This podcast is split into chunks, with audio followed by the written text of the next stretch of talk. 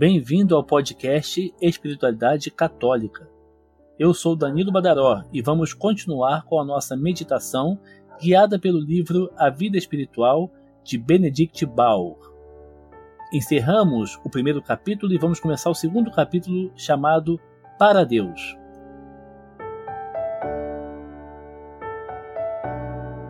O plano de Deus a nosso respeito é que partilhemos da sua vida a esse alto destino nós fomos chamados. Mas Deus vive por si mesmo. A finalidade da existência dele é ele mesmo.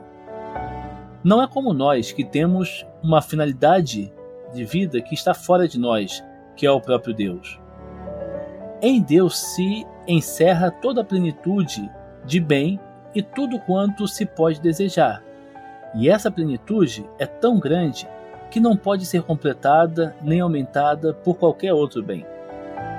Os seres que existem fora de Deus são apenas uma revelação e um reflexo, um transbordar da plenitude de bondade que Deus possui em si mesmo. E tudo quanto existe fica infinitamente abaixo dele. E todas as coisas, juntas ou separadas, são nada em relação a Deus. O bem infinito é esse bem único que ele vive e viverá sempre. Mas nós fomos chamados a partilhar de sua vida. Por isso, em última análise, temos de ser e de viver em todas as coisas para Ele e totalmente para Ele. Nós vivemos a vida divina em Jesus Cristo, a cabeça a qual pertencemos como membros vivos. Foi de Cristo que disse São Paulo: Quanto a ele morrer pelo pecado, morreu uma só vez, mas quanto a viver, vive para Deus. A vida de Jesus Cristo, a vida terrena, é uma vida para Deus. E a nossa vida também é para Deus. Jesus dizia: não busco a minha vontade, mas a vontade daquele que me enviou. Também disse: Honro o meu Pai, e não busco a minha glória. E ainda, o meu alimento é fazer a vontade daquele que me enviou. Cristo vive para o Pai e faz sempre tudo quanto é do seu agrado. Quando São Paulo quer resumir numa só frase o espírito e a vida do Filho de Deus feito homem, não encontra outra expressão mais exata e apropriada que essa que ele escreve aos Filipenses: feito obediente até a morte e morte de cruz. Cristo viveu para o Pai quando habitou aqui na terra e continua a viver dia e noite para o Pai nos silenciosos tabernáculos das nossas igrejas, para honrar o Pai segundo os desejos do Pai e as intenções do Pai. A vida de Jesus é uma doação ao Pai cheia de amor. E no sacrifício de todos os dias, nas missas, ele nos une como membros do seu corpo místico ao ato do seu oferecimento e do seu louvor ao Pai. Dessa maneira, Cristo quer multiplicar em nós a sua vida de oferecimento ao Pai. Porque a isso o impele a sua atitude de viver para Deus. É essa a razão de que nos tenha incorporado a si próprio pelo batismo. Nós recebemos dos nossos pais a vida natural, mas eles não podem evitar que, no mesmo momento em que nos dão a vida, recaia sobre nós o pecado original.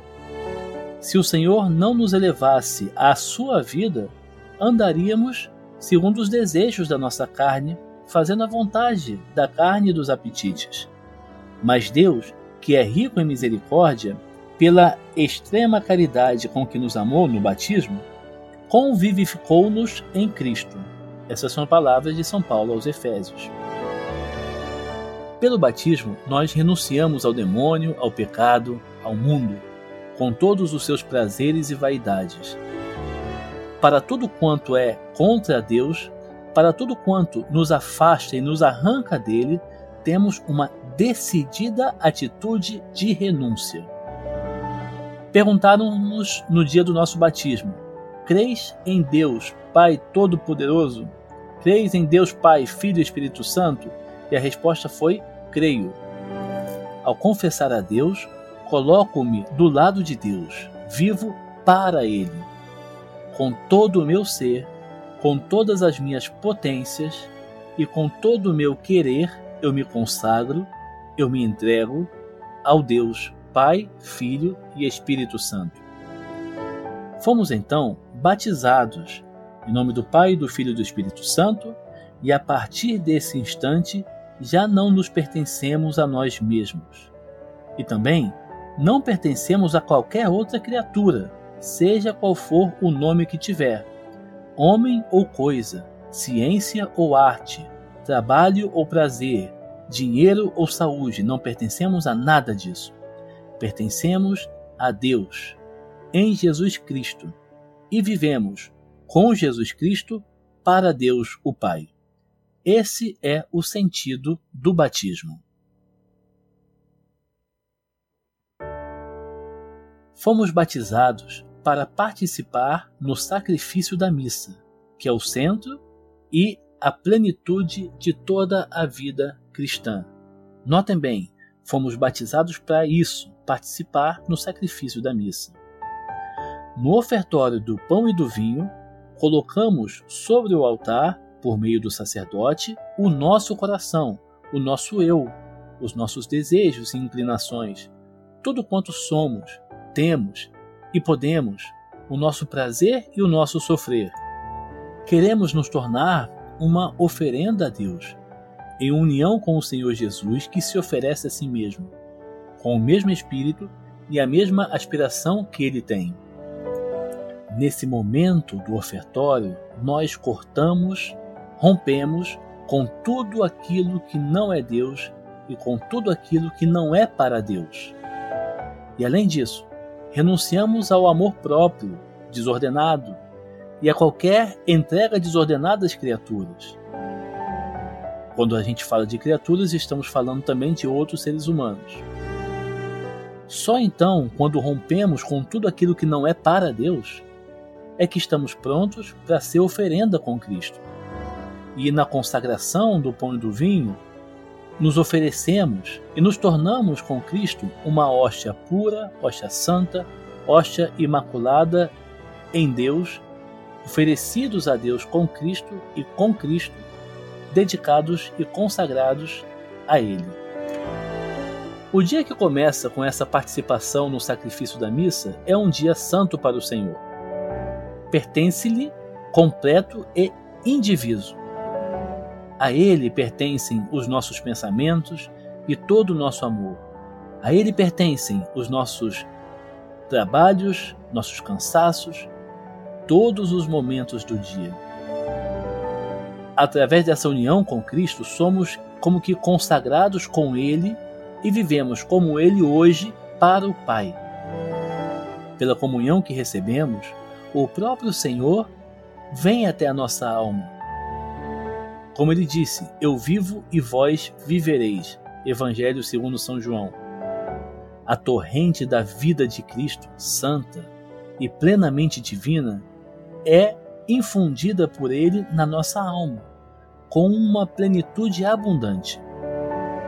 Disse ele: Assim como eu vivo pelo Pai, assim o que comer a minha, a, a minha carne, esse também viverá por mim. Jesus Cristo atrai as almas a esse amor com que ele, como filho, ama o Pai. Ele reveste as almas da sua alma inflamada por amor, para que nele, com ele, por ele, nossas almas também amem o Pai e vivam para o Pai. E da mesma maneira, ele nos ensina e nos impele a rezar como ele ao Pai, a louvar ao Pai, a nos oferecermos ao Pai. Em certo sentido, assumimos o estilo e os sentimentos de Jesus Cristo.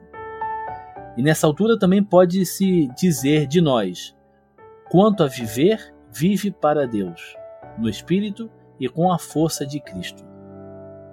É então o caso de sermos para Deus sempre e em todas as coisas. Deus vive em tudo para si mesmo e nós devemos, precisamos viver em tudo para Deus.